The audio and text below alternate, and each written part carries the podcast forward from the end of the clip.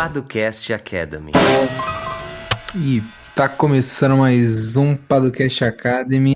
Aqui é o Henrique Paduan. E aqui é o Lucas Seta. Isso aí, mais uma semana, né, Seta? Para quem tá chegando é, aqui no Paducast, nós somos os fundadores da Paduan 7, do Jurídico por Assinatura, que é uma plataforma que oferece proteção jurídica para startups e empresas de tecnologia. Então, se você quiser conhecer um pouquinho mais do nosso modelo de negócio, como funciona, quanto custa, o que está incluso, é só entrar no link que vai estar tá aqui na descrição muito simples, jurídicoporassinatura.com ou jurídicoparastartups.com e Caso você fique com alguma outra dúvida, o que, que a pessoa pode fazer, certo? Ela pode agendar uma reunião online com a gente, né, Henrique? Online, gratuita, porque a nossa agenda é aberta, né? Então lá está lá à disposição para quem quiser marcar um horário com a gente. É só entrar em paduanceta.com/agenda ou no site do Jurídico por Assinatura também tem lá o link da nossa agenda. Enfim, tá tudo por toda parte, né, Henrique? Não tem erro. É só agendar lá, a gente bate um papo e te ajuda. Boa, boa. E hoje a gente vai falar sobre o que, Seta? É, então, a gente vai falar sobre uma. Mais uma. A gente gosta de fazer versos, né, Henrique? A gente faz quase como duelos aqui é, no, no Padocast Academy. Hoje teremos, teremos mais um duelo. Agora, term sheet versus contratos de investimento, ou instrumento de investimento, mas ficaria feio, né, Henrique? Acho que fica melhor contrato de investimento, né? Boa. Então, enfim, vamos falar um pouquinho da diferença desses dois documentos. Normalmente, em uma operação de investimento, a gente passa por esses dois documentos, mas a gente vai entender se é realmente necessário, qual a diferença entre eles, a importância de não confundi-los e assim por diante, né? Boa, bora para o episódio.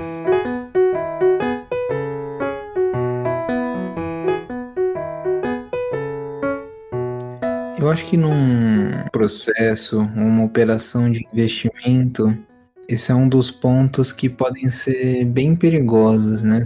Perigosos, não sei, mas que podem causar problemas e algum tipo de confusão e que nós temos visto alguns atores grandes do mercado de inovação no Brasil de alguma maneira cometendo esse erro, né, certo? É, é assim, a gente está falando aqui de dois documentos diferentes, que eles têm objetivos específicos, cada um deles, né? E que às vezes eles são confundidos. Isso pode causar algum tipo de prejuízo para a operação de investimento em si ou para uma das partes especificamente, né, Henrique? Então, é importante uhum. diferenciar esses dois documentos, né? E aí que a gente está falando de term sheet e o contrato de investimento, né? O que, que, que seria o term sheet, Henrique? Como é que a gente pode definir esse documento? Também pode ser conhecido como carta de intenções, como memorando de entendimentos, né? E não, Tem... não podemos confundir com o memorando de entendimentos ali da, do momento de pré-constituição de uma empresa, né? Que a gente comentou em outros episódios. Mas, enfim, também às vezes é chamado de memorando de entendimentos, né? Mas não é o mesmo documento. Exato, exato.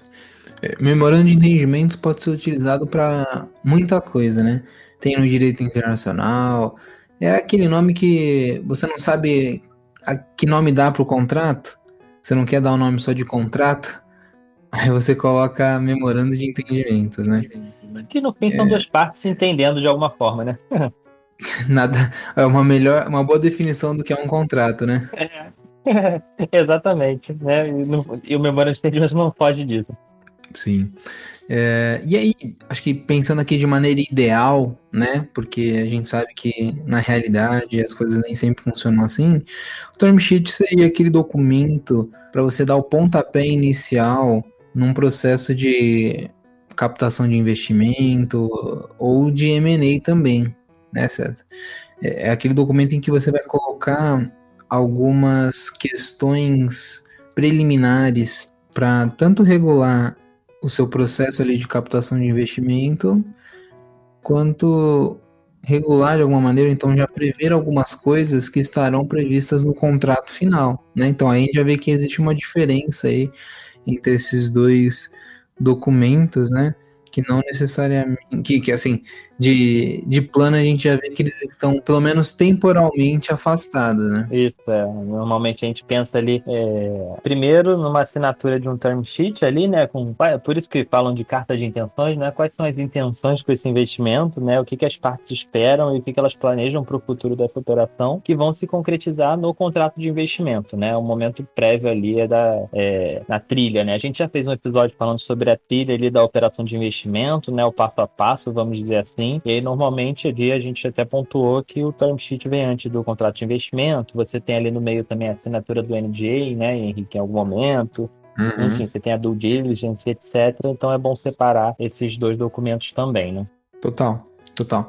E aí eu acho que vale até pensar algumas coisas que você poderia colocar no term sheet, né? Uh, e eu acho que eu diria que a principal está relacionada à possibilidade ou não da empresa, da startup, conversar com outros investidores, ou então sobre a vinculação aos termos desse term sheet, né? Acho que são questões relevantes pra gente falar, certo? Sim, é, são alguns pontos relevantes e assim, o term sheet, ele às vezes, por ser uma prévia do contrato, ele já tem lá, é, vamos dizer assim, explícito o que o contrato vai ter no futuro também, né, Henrique? E aí entra o ponto também de confusão, né? Que é, é enfim, não sei se a gente já vai avançar nesse ponto aqui agora, mas já vou adiantar que às vezes o term sheet é, pode acabar confundindo as partes, porque ele, não sei se dá para dizer assim, né, Henrique? Mas vamos lá. Às vezes parece que ele tá tão completo que ele é quase como um contrato, né? uhum. né? Porque uhum. parece o que ele já previu final, tudo né? que era de final, né? Isso, exatamente, o contrato de investimento final ali, né? E é, parece que ele já abarcou tudo ali que precisava, né? É, e aí as, as partes assinam o term sheet já como se estivessem assinando o contrato de investimento. Só que às vezes isso pode causar ali algum probleminha porque é, pode ser só um engano, né? Pode ainda estar tá faltando muita coisa que é essencial para o investimento, que só vai ser previsto lá no contrato de investimento, que ainda não está no term sheet. E aí, enfim, isso pode causar algum tipo de problema ali algum arranhar um pouco essa relação e essa operação de investimento, né? Uhum, total. Uh, e acho que vale falar, já que a gente avançou um pouco, o que seria o contrato de investimento, né, certo? Qual que é a finalidade dele, qual o objetivo desse documento? É para eu falar? Se quiser, quer que eu fale? Não, fica à vontade, você que sabe. É porque, é porque é, tu deu a deixa, eu falei, ué, mas então, tu vai falar ou eu falo? Falei. Cara, então, o contrato de investimento ele vai ser aquele, aquele instrumento, né? A gente já falou em, em alguns episódios, né, Henrique, sobre. Porque assim, a gente está falando aqui de, do contrato de investimento, mas ele pode ser, por exemplo, um mútuo conversível, né? A gente já fez, acho que, muito mais de um episódio sobre o mútuo conversível, né? A gente sempre fala dele por ser uma, uma figura bem importante aqui no, no direito brasileiro, em, nas operações de investimento em startups. A gente pode estar falando de um contrato de participação, enfim. É o documento que vai realmente ali é, concretizar aquela operação de investimento, né? Diferente diferente ali da carta de intenções, que como o nome diz, ele está no momento anterior, prevê ali, é, enfim, é, o que no futuro teremos no contrato de investimento, e o contrato de investimento vai ali realmente concretizar essa operação de investimento, vai ser Eu, eu ia até dizer, Henrique, que, é, que, é, que seria o final da, da operação de investimento, a gente sabe que não é, né? Porque, enfim, uhum. a gente uhum. tem um momento posterior à assinatura do contrato, né? Então você tem ali uma diferença entre a assinatura e o fechamento do contrato, né? Porque você pode ter algumas condições é, pré-estabelecidas para que a startup cumpra para receber efetivamente esse investimento, né? Mas isso talvez seja um assunto para um outro episódio. Mas enfim, em tese ali é o momento que encerra a, as negociações ali entre startup e investidor e que você tenha a conclusão desse, desse negócio, né? Então seria por aí o, o contrato de investimento. Hum? Diga. É, é que, é que, por exemplo, por exemplo, só para esse ponto que você falou que nem sempre o contrato é o fim, né, desse investimento e tal, que a gente tem que pensar que existem o, o contrato ele vai prever algumas coisas que deverão ser realizadas no momento posterior, né? Por exemplo, um aumento de capital. A gente falou sobre é... qual foi o último episódio, Seta? Foi sobre cash in e cash out, né? E, e no, no cash in a gente fala, falou lá sobre o aumento de capital a emissão das novas cotas ou ações, né, que vão para a sociedade. Nesse caso, o contrato ele vai prever essa essa questão futura, né, de aumento de capital, mas o investimento ele vai ser realizado quando houver um aumento de capital e isso vai depender provavelmente de uma reunião de sócios, uma assembleia é, de, de, de cotistas ou de acionistas, né? Para só depois você ter o aumento de capital e a entrada do, do dinheiro, né? Então o contrato ele vai regular também uma, uma operacionalização desse recurso, dessa entrada desse recurso, né?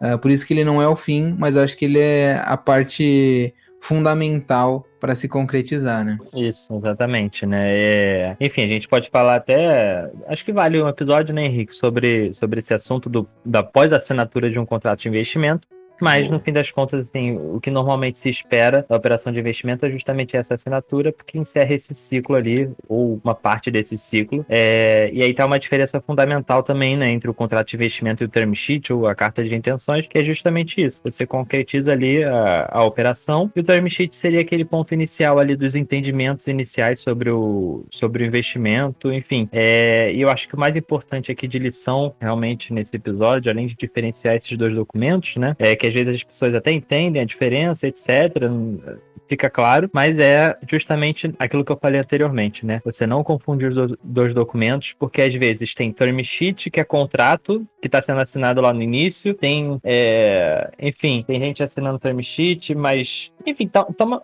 uma, confusão, dá para dizer, né, Henrique, assim, uhum. de documentos que são que estão com o um nome, mas o conteúdo é do outro documento. Uhum, Não sei se ficou uhum. claro, mas enfim, é, é, é, um term sheet disfarçado de contrato, é um contrato disfarçado de term sheet, pode causar algum tipo de problema, né? É, eu, eu acho que é um, um anseio do pessoal de, entre aspas, desburocratizar o processo de investimento né? Acho que nem diria de, de M&A, mas principalmente de investimento aí. Uh, o que nesse caso pode criar um outro problema na real, né? É, você pode de alguma maneira deixar de regular questões relevantes ou então confundir de alguma maneira os conceitos. Uh, você pode trabalhar um ponto inicial, né, num momento, quer dizer, um, ponto que seria final num momento inicial, né? Então, talvez tivesse um tema que fosse mais complexo, mais denso, que você não precisaria trabalhar no term sheet, né? Porque está num, num estágio mais inicial.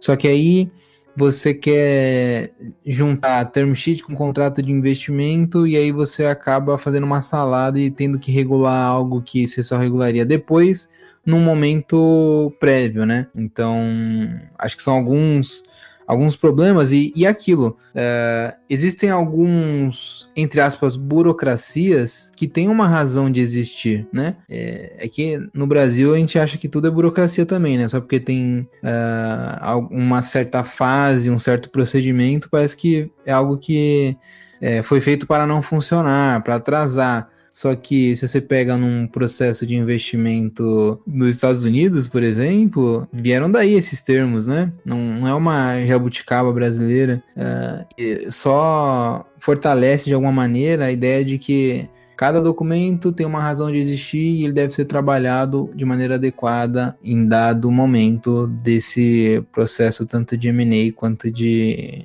investimento, né? É, é, não adianta achar que é inútil, né, Henrique? E, e tentar pular etapas, né? A gente está falando de algo bem sério aqui, que é uma operação de investimento, uma operação de M&A, né? É, e que a gente não pode ficar pulando etapas ou achar que é, um term sheet é suficiente para falar tudo sobre a relação, enfim, ou tentar agilizar algo que, no fim das contas, às vezes não é ágil por algum motivo, né? Ele precisa de um tempo ali de, de maturação, etc., por ser é, algo muito relevante ali na jornada de uma, de uma empresa ou de uma startup, né? Então, enfim, tudo no seu tempo e tomem cuidado. E, e, isso que a gente falou aqui é até algo que a gente já viu na prática, né, Henrique? Mais de uma vez. Sim. Né? A gente viu ali um, um term sheet que no fim das contas a gente olha e fala, pô, mas isso aqui é um contrato de investimento, né? E aí a partir do momento que ele é um contrato de investimento, mas ele tem algumas características de term sheet, acaba atrapalhando o próprio contrato, então a coisa fica meio misturada e, enfim, a própria startup às vezes assina achando que está fazendo um negócio, mas está fazendo outro, né? Uhum. Ou achando que está no momento inicial, mas está no momento final, né? Ou o contrário, achando que já está com investimento garantido, mas não é isso, tá só assinando um term sheet, então é, é ruim para todo mundo, então é para ficar muito atento, assim, né? Não, não, não entenda que é, é uma carta de intenções aqui, tô só assinando, tô só dando um ok no e-mail, né? Também não é assim, né? Você tem ali obrigações e responsabilidades das partes, né? Já na carta de intenções, né, Henrique? E, enfim, você tem que ter, tomar esse cuidado para você acabar não se atrapalhando. Um momento tão importante que é o recebimento de investimento, por exemplo, você pode acabar se atrapalhando por, por uma ânsia de resolver logo, né? Exato, exato. Então, o que fica é Tomem cuidado com term sheet na pele de contrato de investimento. Ou então, contrato de investimento na pele de term sheet. E agora, Me lembrou o comercial da. Me relembrou o comercial da Coca e a Pepsi. Você viu isso, Henrique? Sim, sim. sim. Bem interessante, né? Não sei onde eu vi ah. isso. Queria dar os créditos aqui para quem postou, mas eu não lembro. Acho que foi o Eric Nibo. Foi, foi, o Eric... foi o Eric Nibo? É, eu acho que foi, tenho essa impressão também. Enfim, bem legal também, pra quem não viu lá, segue lá o Eric Nibo, o cara é fera. É... Com certeza tá escutando a gente. Com certeza tá escutando a gente. Eu acho que foi nos stories, então ele não, não vai estar tá mais lá, mas vale a pena seguir ele de qualquer maneira, né, Henrique? Sim, sim. E ele tava até mostrando, tava falando sobre concorrência desleal de alguma maneira, então o pessoal que tenta capturar a sua imagem. E aí ele fez a pesquisa pelo nome dele e apareceu um anúncio de um escritor de advocacia, que é meio conhecidinho, né, Seta? Que eu acho. Não, deixa pra lá, não vou dar uma informação aqui que eu. de bastidores também. Mas enfim. Tem fake news. É, mas não é fake news, não. Eu, ah, minha, tá, memória não então deixa, tá. minha memória não deixa. É só insider. É, é, a gente sabe, né? Mas enfim, sigam o Eric Nibo. Se estiver escutando a gente, um abraço. Você começou isso aqui quando tudo era mato. É isso, Henrique. E falando de recomendação do Eric Nibo, a gente chega num ponto importante do programa que você gosta, né? Exato, o momento esperado por todas as pessoas que nos escutam. Estão aqui ansiosos, Seta, para esse belo momento, o momento das recomendações. Qual é a sua da semana? Cara, eu posso fazer uma recomendação que é antiga e que talvez não faça efeito nenhum, mas eu quero fazer mesmo assim? Cara, pode recomendar o que você quiser. Obrigado, cara. Eu vou usar o palco aqui para recomendar então uma série, não sei se as pessoas conhecem, chamada Breaking Bad. enfim, cara. Nossa, é lançamento essa? É lançamento, Netflix lançou.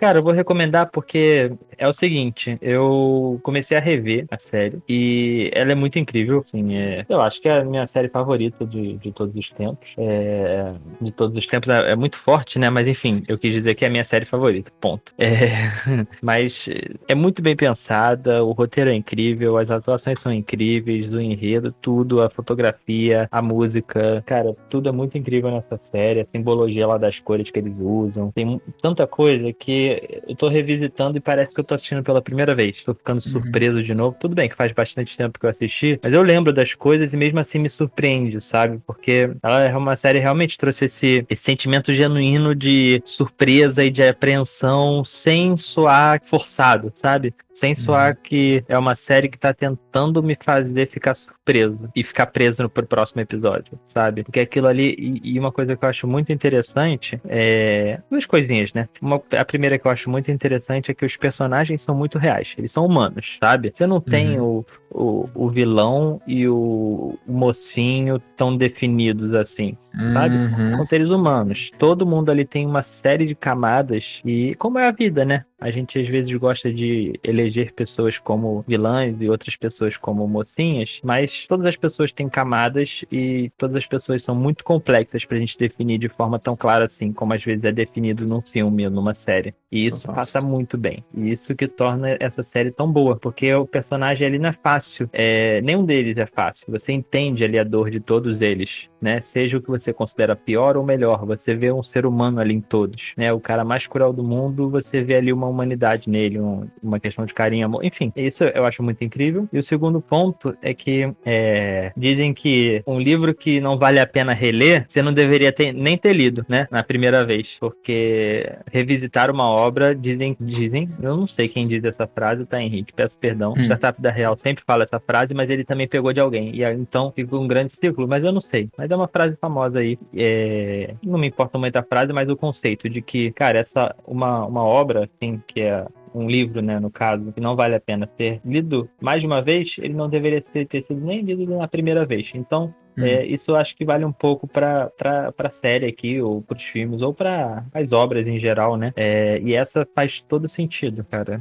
Vale muito a pena rever e você absorve mais coisas, você tem, você não tá revendo com aquele, hum, que saco, já vi isso, eu vou passar. Não, cara, parece que eu tô absorvendo mais ainda a, a obra do que da primeira vez, né? E isso vale para um livro que dizem que se você não reler, talvez você nunca vai absorver tão bem aquela ideia, né? Enfim, porque faz parte do ser humano e uh, talvez valha para séries também e filmes. Então não, não se preocupe em rever algo. É melhor você rever algo que é bom do que ver duas coisas que são ruins. Sei lá, talvez uhum. isso não seja uma verdade absoluta, né, Henrique? Mas enfim, é, dei uma cagada de regra aqui, mas no fim das contas vale a pena muito é, reassistir Breaking Bad para quem é, já assistiu e para quem não assistiu é, tem que correr, tem que correr porque o tempo é curto, você não sabe até quando você vai ficar no planeta Terra e é, é bom você ir embora daqui tendo visto essa obra-prima.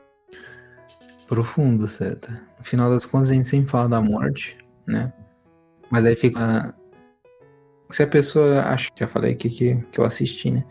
É, que foi uma recomendação do nosso grande amigo Fábio Cacetari, da Tecni. Um grande abraço, não sei se ele vai escutar a gente, mas é, ele me dá ótimas recomendações e uma delas é essa. Por acaso o Tigre Branco foi uma recomendação dele também. Mas então, a rec minha recomendação chama A Lavanderia. Você já assistiu esse? Não assisti não, Henrique. Cara, assista isso. Um filme. Conta o caso lá do Panama Papers. Maneiro. Tem na locadora e... vermelha? Isso, lá mesmo. E, mas eles contam. Cara, assiste. O modo como eles contam a história eu achei que ficou fantástico. Tem ótimos é, atores e atrizes. Tem uh, o Antônio Bandeiras. Tem o. Acho que é Gary Oldman. Acho que é, é Gary. Gary. Boa. Ele faz um milhão de filmes, deve ser ele, sim. Ele isso. faz muitas caras e bocas. Ele é ótimo. Isso, isso. E tem a. Tem a Meryl Streep. Isso, isso, exato. E mais um pessoal conhecidinho. É, tem 20 Oscars esse filme, só dela, né? Só ela tem 20 Oscars. Não tô zoando. Ah, tá. Não, mas enfim, é... assistam. E, e o final é muito bom, porque ele fala sobre quem é a lavanderia do mundo. Todo mundo fica falando de paraíso fiscal tal. Mas aí eles colocam quem seria a lavanderia do mundo, é, que nunca é citado, então dificilmente é investigada. Enfim, recomendo demais essa, esses filmes, né? E depois digam aí se vocês gostaram ou não. Boa, perfeito então. Acho que é isso, né, Henrique? É, tem mais uma coisa não? Não. Fechamos? Então fechamos. É isso. Espero que tenham gostado de mais um episódio aí do nosso querido Podcast Academy. Se gostaram, não esqueçam de compartilhar aí com alguém que você conheça que pode aproveitar esse conteúdo. Lembre-se de que temos uma série de episódios para trás que ainda podem ser muito úteis. Ainda podem não, com certeza são muito úteis para os empreendedores por aí, né? Enfim, a gente se vê na próxima semana então. Exato. E se estiver escutando pelo Spotify, você segue, né? Segue o podcast, que é importante aí para vocês receberem os próximos episódios. É isso, valeu. Valeu! Uma edição Guilherme Gadini.